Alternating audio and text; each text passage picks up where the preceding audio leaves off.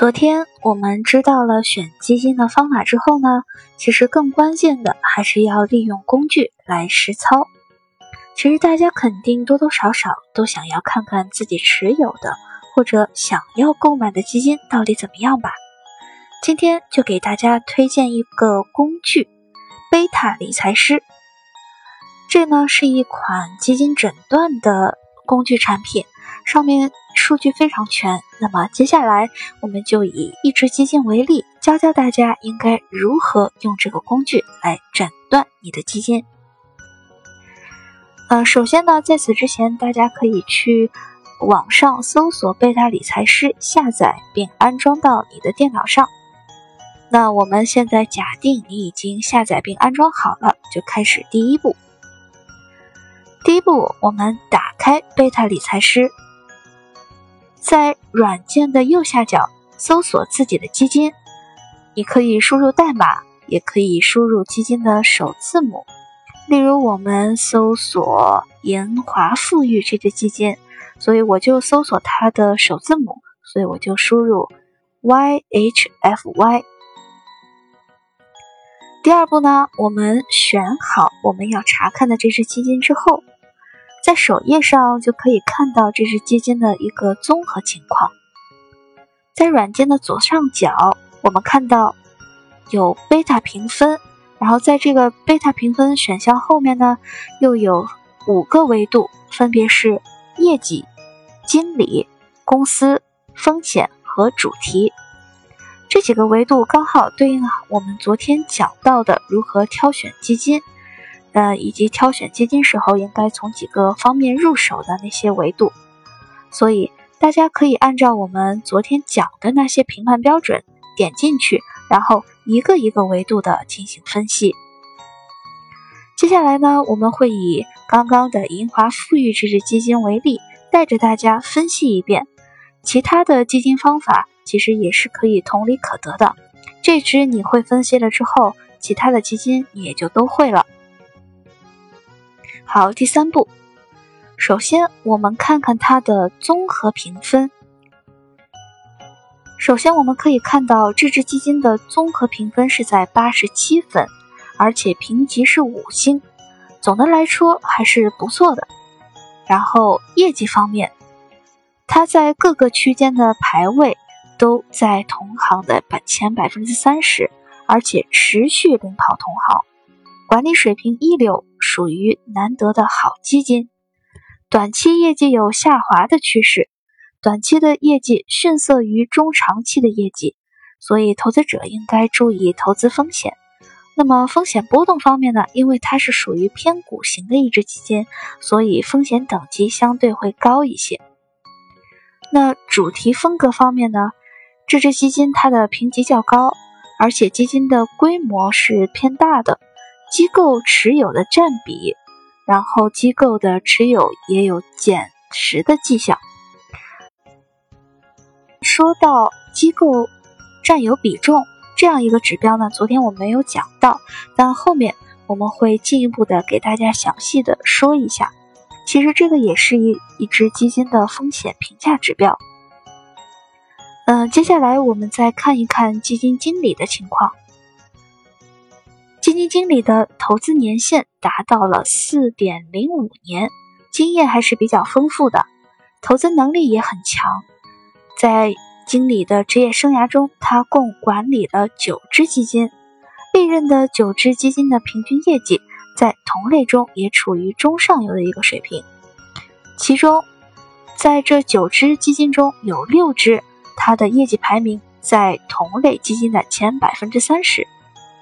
那基金经理的生涯年化报酬率在百分之二十三点八二，而同期的大盘呢只有负的零点二三，所以从这些数据来看的话，基金经理属于发挥一直比较稳定的优等生，而不是偶尔取得好成绩的黑马，所以我们把钱交给他来管理呢也是比较放心。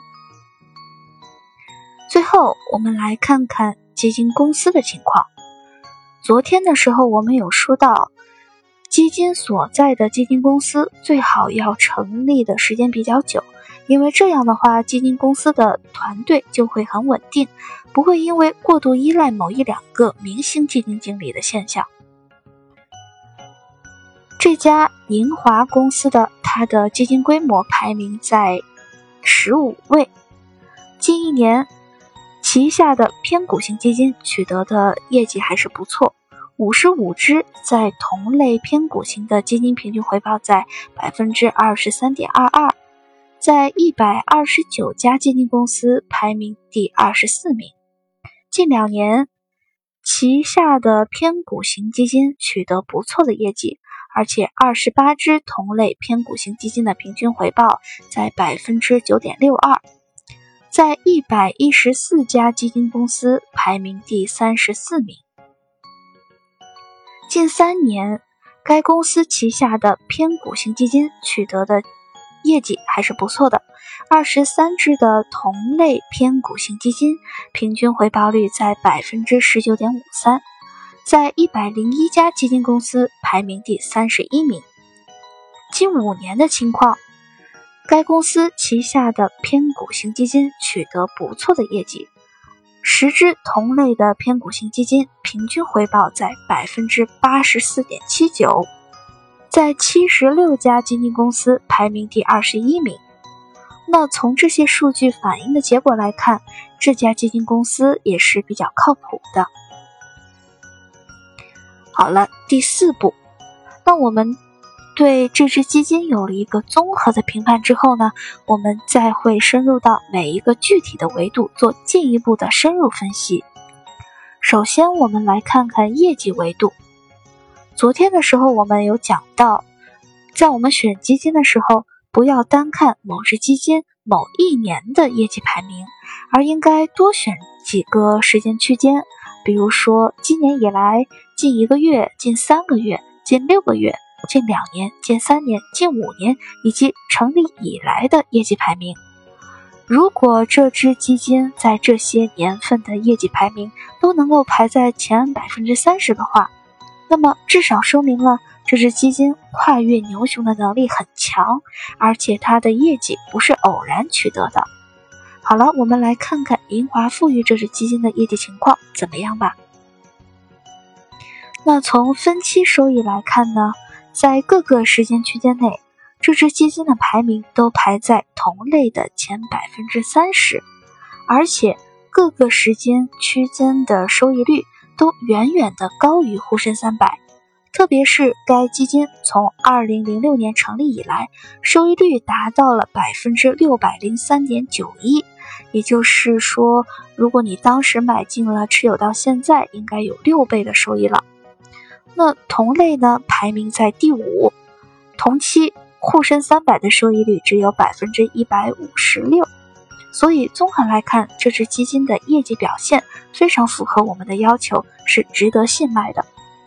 当然，这个指标呢，你就是呃，在我们刚刚说到那个界面，你在点业绩这个选项就可以看到了我们刚刚说的这样一个情况。那第五步。我们了解了基金的业绩情况之后，再来看看基金经理的情况。毕竟，基金的业绩是基金经理实力的反应嘛。所以，昨天我们也说过，我国的基金经理的从业年限大概在一点六四年，所以基金经理最好不要频繁的跳槽，这样不利于基金的延续性。那我们这支基金的基金经理是乔伟。他是宏观策略分析师，而且是一名博士，一九七三年出生。他的投资年限是四点零五年，经验还是比较丰富的。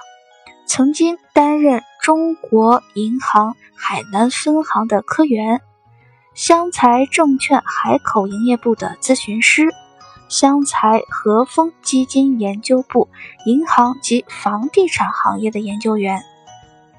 汉唐证券资金管理中心的首席交易员，那他是在二零零九年加入了平安大华基金，任投资研究部的宏观策略分析师。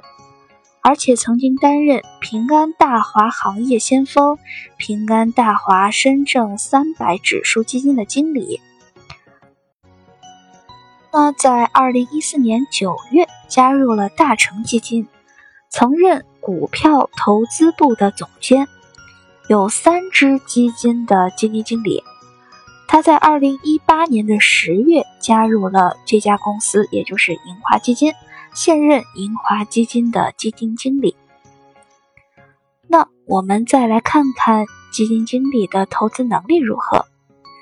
乔伟经理在他的生涯中共管理过九只基金，历任的九只基金的平均业绩在同类中处于上游的水平。其中六只排名在前百分之三十，它的生涯年化报酬率在百分之二十三点八二，而同期的大盘只有负的零点二三。因此呢，通过基金经理的履历以及他过往管理基金的业绩情况，我们大概就能判断了，乔伟经理的他还是很优秀的，而且他的优秀成绩。是出于实力，而不是出于偶然。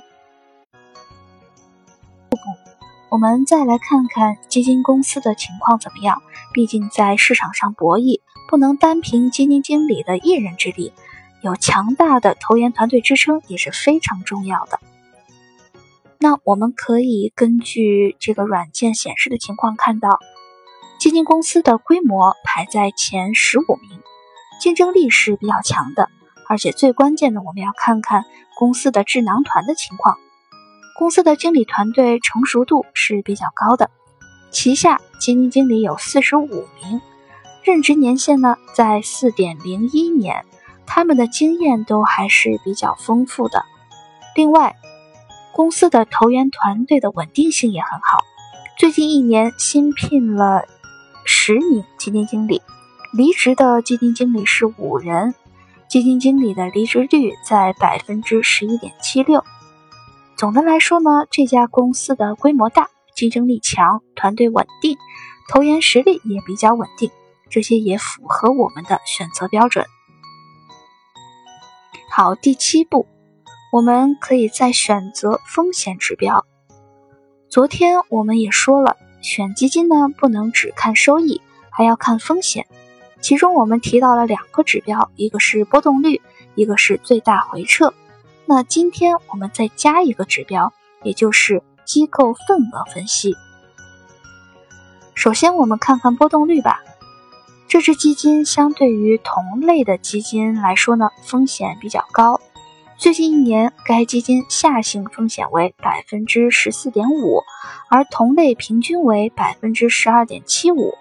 年化波动率为百分之二十二点八八，同类的平均为十八点八九，波动比较大，所以这一块的风险我们还是要留意一下。那接下来我们看最大回撤，这只基金相对同类的基金最大损失处于中等水平，最近一年的最大损失为负的十八点五九，同类基金为负的十三点八四。最近两年的最大损失为负的三十点二二，同类基金为负的三二十八点二一。那最近三年的最大损失为负的三十点二二，同类基金为负的三十点一六。如果把时间放长到五年的话，这只基金的最大损失为负的三十五点五三，同类基金为负的五十点三七。因此呢，把时间拉长看。该基金的最大回撤水平是优于市场的，也是适合长期持有，尤其是五年以上的持有是最好不过了。好，我们再来看一看第三个风险评估指标，也就是机构持仓份额。昨天的内容里我们没有讲到机构持仓占比这个风险评价指标，今天就给大家补上。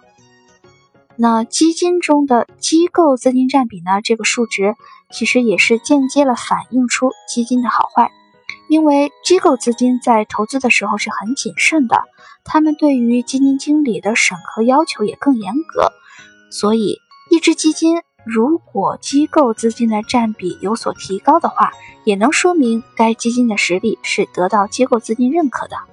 因此，我们在选择基金的时候，也可以注意观察机构占比这个指标。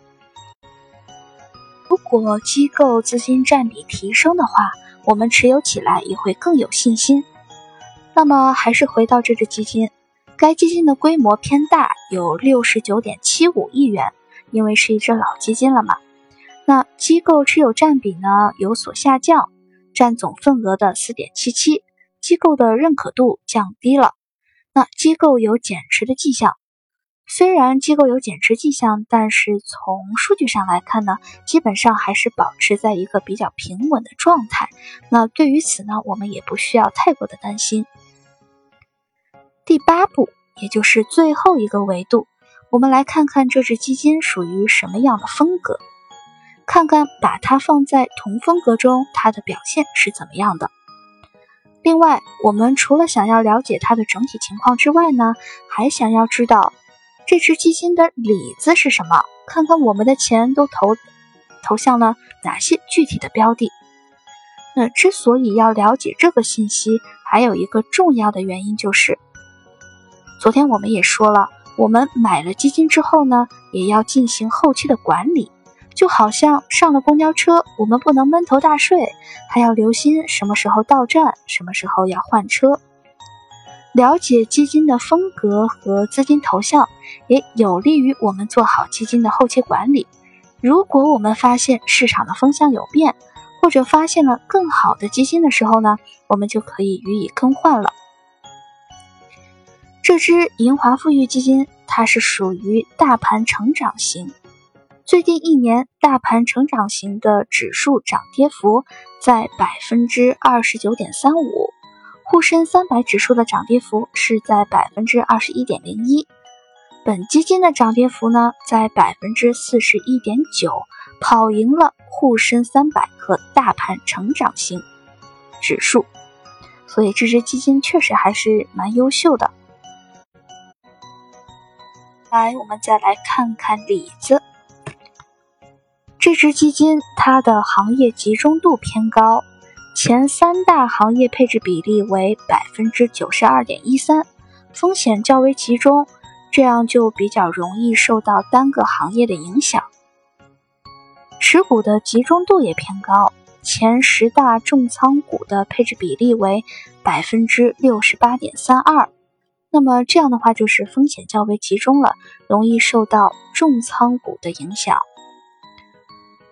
看看。贝塔对这只基金的评价吧，评价是行业的配置能力一般。前三大重仓行业最近三个月的涨跌幅为百分之十三点七四、八点四七和百分之五点八五，业绩排名分别位于十九个证监会行业中的第四名、第九名和第十二名。当然了，这个行业集中度呢不是一成不变的。那后面呢，呃，随着基金经理的调仓换股，可能它的集中度也会出现一个更替。好了，以上八个步骤就是我们利用贝塔理财这个工具分析基金的过程了。你下载了之后，也可以按照上面的步骤分析你想要的基金，看看它的综合情况是怎么样的。其实，在分析基金的时候，除了单维度的分析之外，你也可以把不同的基金放在一起进行比较。这个功能呢，在这个软件上也是可以实现的。如果你从某个时间开始定投的话，会获得多少收益，也可以通过这个软件看一看。更进一步的，你还可以用它来建一个模拟组合。看看这个模拟组合的效果怎么样，自己体验一把当基金经理是什么样的感觉。总之，这个软件上有很多功能，你是可以自己挖掘的，而且大部分是免费的。如果需要付费的话呢，你就自己斟酌喽。但是我们平常用到的这些功能，基本上都是免费对外开放的，所以这个工具非常好，推荐给大家。呃，但是还需要提醒的就是。这个软件呢，只能查到已经上市公开交易的基金，对于认购的或者新发行的基金呢，是暂时没有数据的。所以，如果想购买新基金的话，还是要听听你身边专业人士的意见。